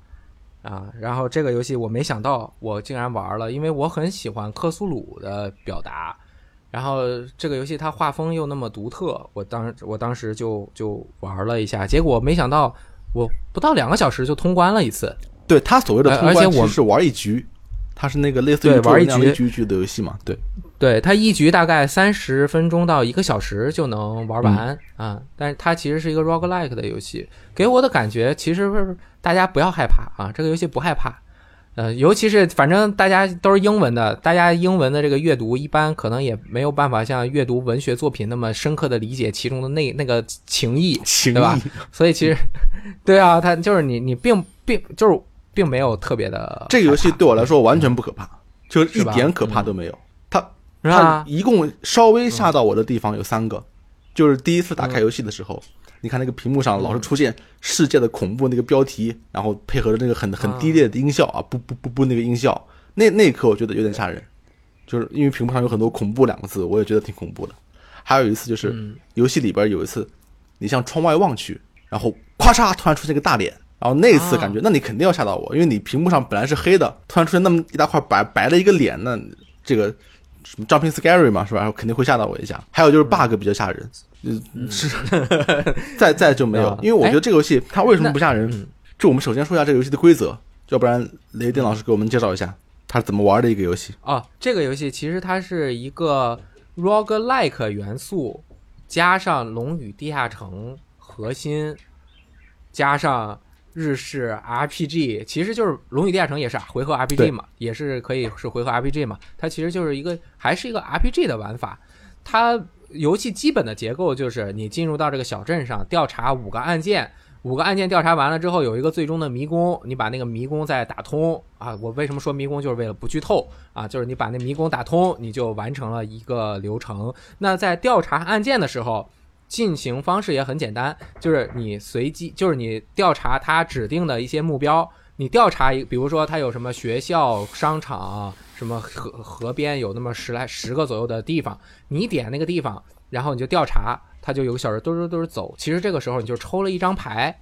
它这个牌叫事件牌，这就和《龙与地下城》中的那些事件其实是比较接近的。这个事件牌有一百二十种左右，那可能每一个区域里面有十几、二三十种吧。然后你一抽这个牌，发生了什么，你就要去应对这个上面的事件。如果大家玩过什么《永恒之柱》啊，或者任何的美式 RPG，就会明白，你这个事件，比如说前面有个坑，你要跳过去还是就不走了？你要选跳过去，它就会对你的这个敏捷进行鉴定。如果你敏捷是八以上，随便说的啊，你就跳过去了；敏捷八以下，墩儿你就摔死了。你跳之前你不知道它鉴定是八还是七，你觉得能跳过去，多少你一跳你没跳过去，你摔了，你就废两滴血。那这个游戏它就是你有三个条生命或者什么吧，有血条、理智槽和整个世界的 Doom 值，就是毁灭值。毁灭值达到百分之百，与古神召唤，世界毁灭啊！生命值降到零，死了；然后理智值降到零，疯了也死了。然后就是你在整个的这个五个按键和一个最终迷宫的过程中，会对这三个值进行不停的一些增减消耗，然后你的目标就是积累这些资源，并且找到一些呃场景中的道具啊、物品，还有有魔法，这里面有魔法有 spell，这个召唤什么仪式，召唤仪式很有意思，就是什么呃拍手鞠躬。还有什么？你要按按，对，它可以按做做一些那个手势。当然，你也可以直接导到法术可以用。你就通过各种各样的手段想办法把这一个流程打完，就就算过关了。一共大概一共有十来个按键，每一次是五个，随机出。这个游戏是有种子的，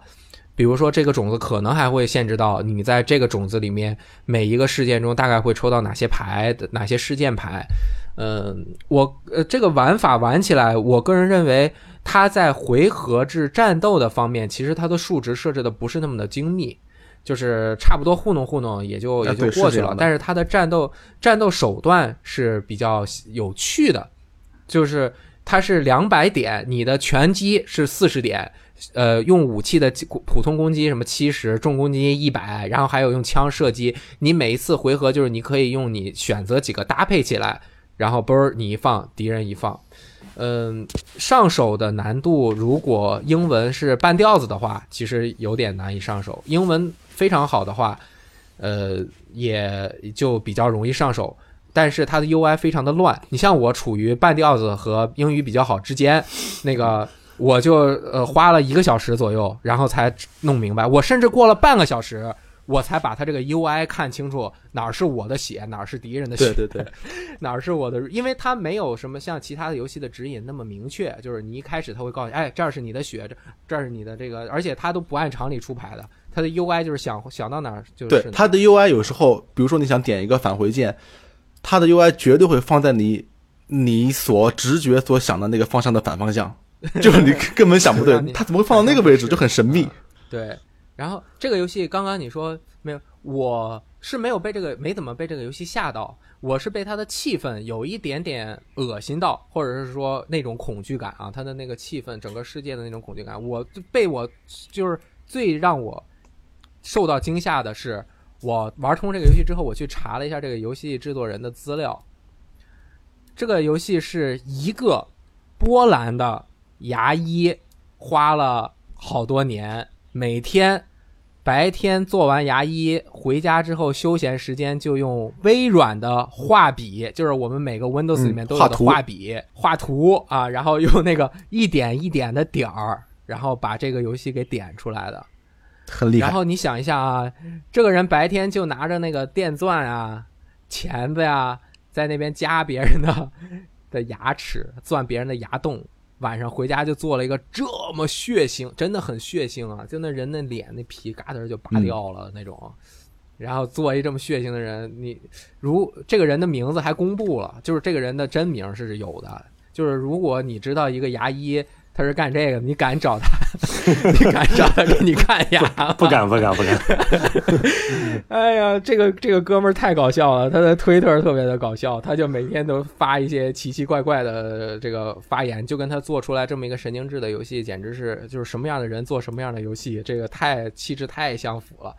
那他就说这游戏发售了，bug 太多了，然后他发了一条微博是。我等我把这 bug 全补完，我就到推特上面喷屎。Shit posting 啊，太他妈搞笑了！因为你你看他的头像啊等等，他就是一这样的人。但是你如果真正去了解他，你会发现他属于那种我们印象中特别有意思的波兰人之一。因为大家都知道，什么 CDPR 的某一个 PR 就是公共关系人还是市场部的一个人，特喜欢看休闲小说，对吧？嗯，这哥们儿就是从小就喜欢看这个这个这个这个。呃呃，伊藤润二，然后喜欢看恐怖小说，然后喜欢爱手艺克苏鲁，然后最后长大了之后做了这么一个游戏。这个游戏卖五十块钱，我认为有点贵，它挺牛逼的。呃，贵。这游戏内容其实挺丰富的，我认为这个真正完成之后啊，我不知道它还要多久才能完成。呃，它有敌人都有上百种的，它那个图鉴现在都可以看到上百个标号，然后应该还有一些。嗯，反正我觉得它是有一定重玩性的。它是有很强的重玩性的。如果它的按键嗯和随机事件足够多的话，现在在 E A 阶段的话，它的随机事件还没有那么多，就是你经常能碰到，呃，大概率的是重复的、重复的这个事件。然后我觉得对我来说，这个游戏没有恐怖感的一个原因就是，它是一个非常传统的游戏，就是你可以跟所谓的桌游或者是更早期的文字冒险游戏做对比，它是一个很类似于那种感觉的东西。它的规则是非常明确的，就是你你能够嗯。在某一个事件发生之前，完全预测这个事件的发生，因为你已经知道所有的规则了。你就比如说，他会把所谓的股神这个概念、科苏鲁的概念啊，用到他的游戏里面去。那他要表现股神对这个世界的影响，然后他每每一天结束以后都会说：“哎呀，股神作乱了，城市里面这个有有暴动。”然后第二天：“哎呀，股神作乱了，你这洗澡水洗不了澡了。”第三天：“哎呀，股神作乱了，如何如何。”这你就感觉这个股神他就很欠抽，他本人是一个 素质很差的这么一个人，但是你不会觉得他很可怕，你知道吗？因为他都把它运用到这种规则的要素里面去，然后你在你看着这些规则要素的时候，你慢慢的恐怖感就就慢慢失去了，而换回来的是一种什么感觉呢？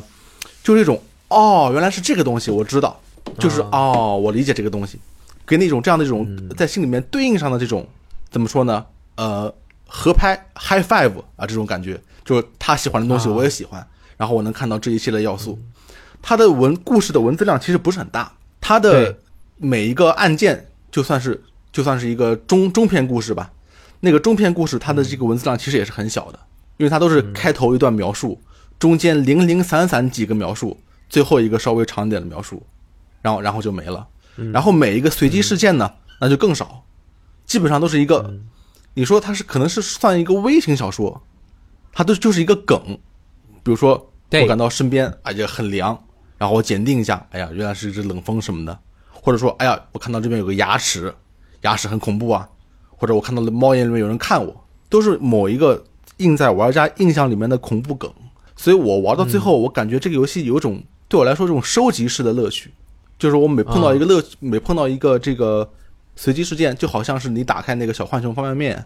里面抽了一张这个英雄的卡、英雄的牌。哦，这个梗他也有，哦，那个梗他也有，有这方面的这个感觉。哎，嗯，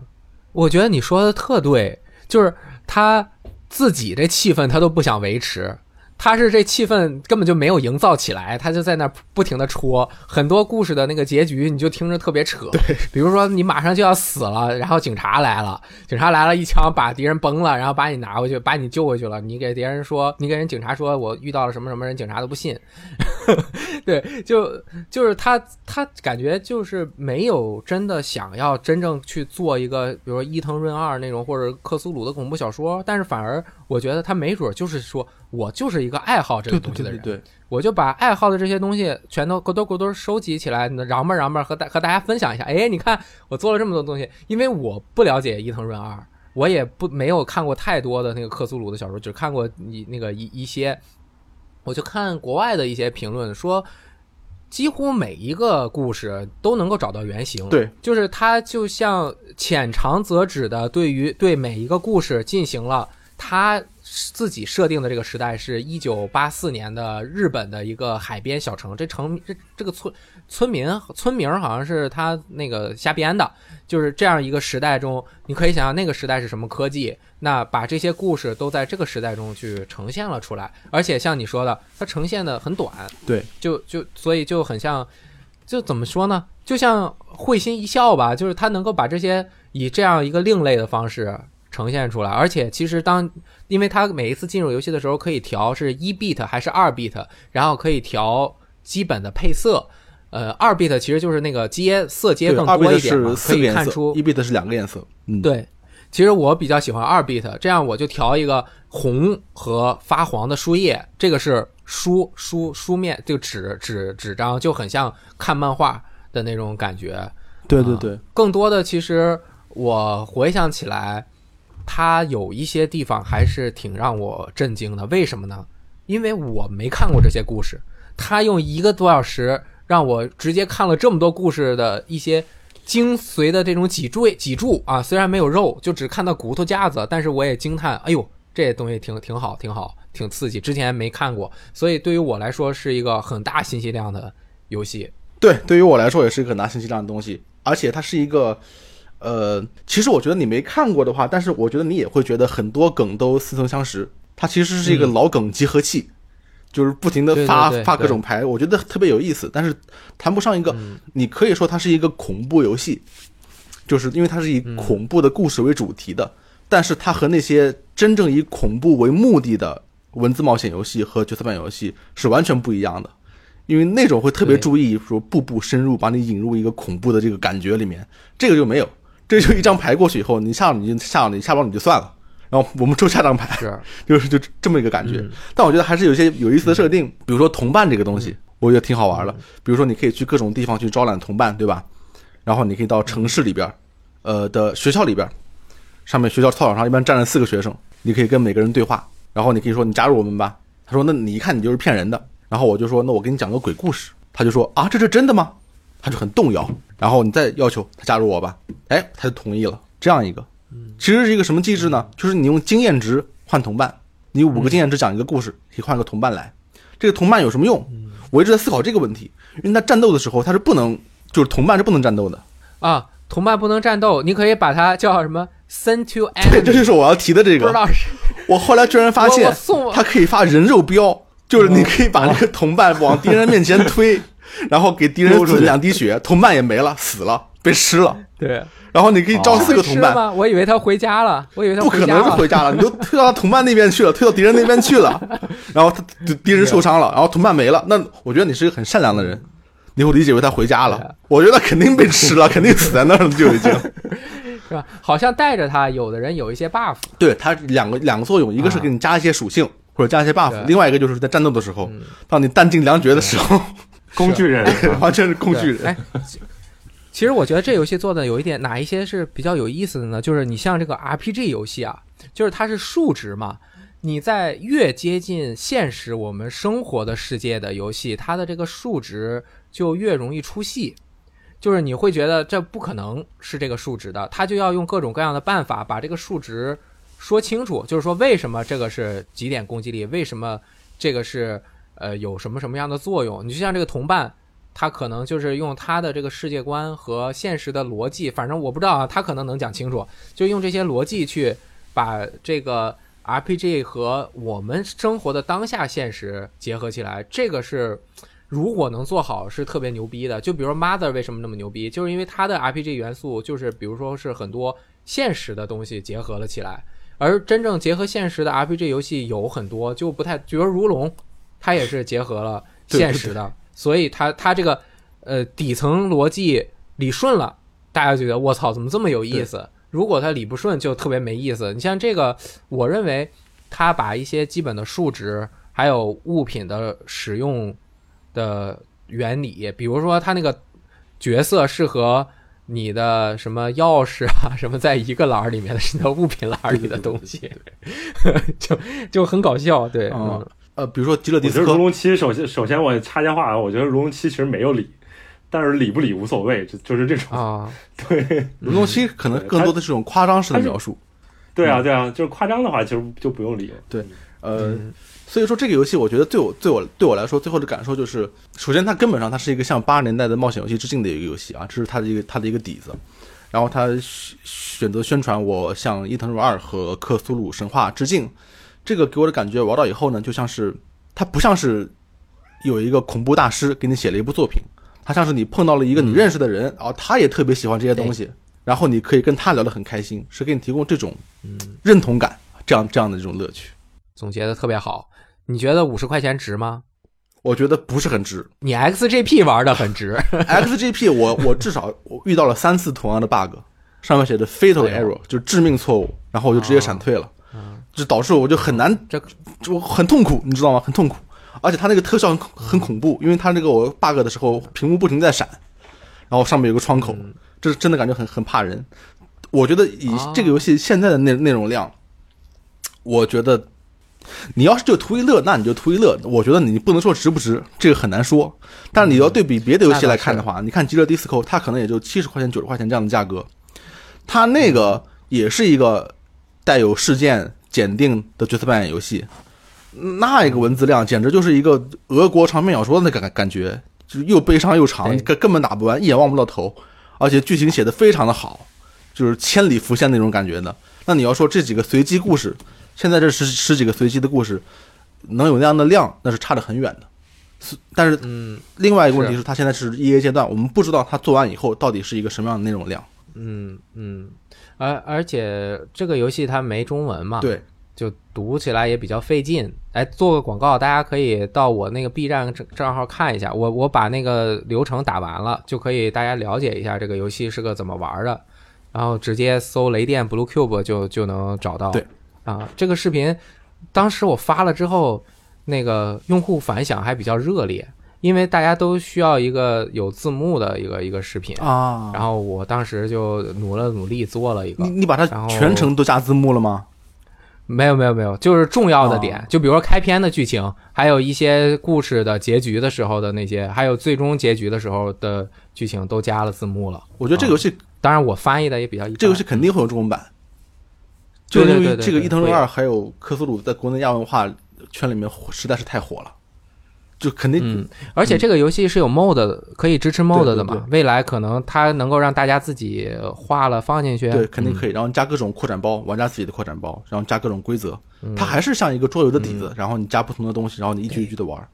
我觉得做成桌游应该也也也挺有意思的。现在这个情况也是也也也不错。嗯，而且半个牙医半半半职兼职做这游戏，之前出 demo 是一六年吧，还是一几年啊？呃，呃然后过了这这么多年才做 E A，然后你他还要那个补完 bug，还要喷那个喷屎喷粪到 Twitter 上面，不知道很忙什么时候才能 对，不知道什么时候才能真正做完呢？嗯，对，而且这个做完了之后会上所有的平台，NS、Xbox、PS 都会对有。希望它完成的时候有一个比较好的这个内容量。现在看起来这个游戏除了内容量之外，我没有任何可抱怨的地方。它的画风其实还原的挺不错的，就很有那种感觉。而啊且让我很很惊艳，因为我看这些东西看得少哎你最近啊，我就觉得谢谢。最近怎么突然之间能接受了？就是我还是比较好奇，算你之前说是你性格有点改变了，你现在看这些不觉得恶心、受不了、看不下去吗？会啊？但是人嘛，就是我的一个信条，不就是我要体验更多我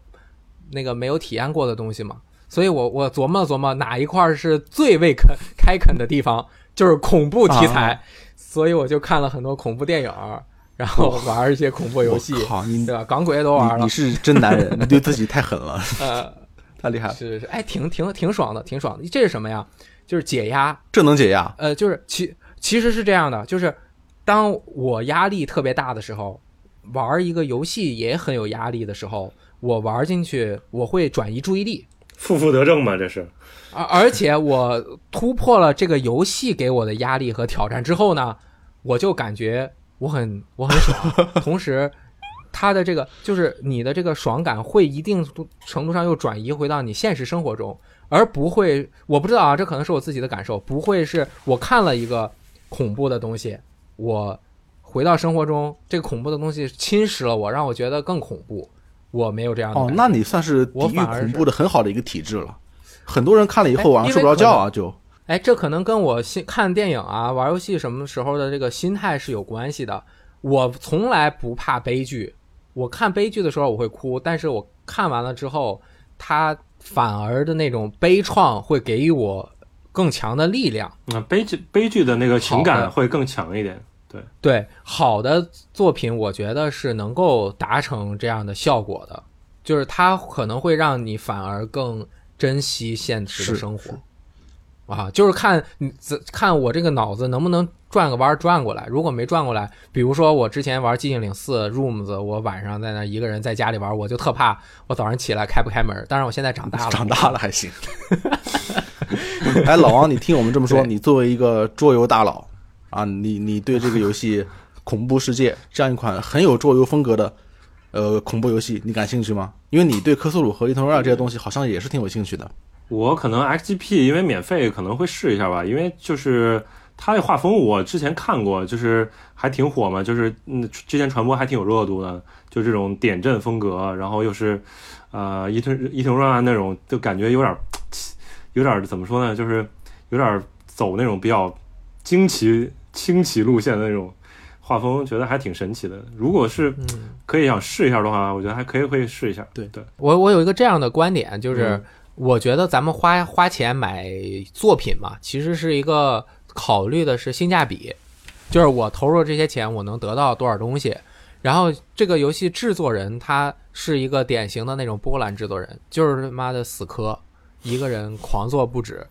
但我就觉得，比如说啊，五十块钱买了一个这个游戏，那个人花了十年，天天晚上回家就在那点点点点点拿一鼠标在那点，不知道听着什么歌，在那点点完之后，你你你买了一个这样的游戏给了他，如果你喜欢这个游戏的话啊，你买了之后给了他五十块钱，你会觉得。这个是和那个人达成了一个联系吧？如果你买了之后觉得不好，你五十块钱退了嘛？反正两个小时之内你可以随随时退款。对对对，这这这，对这个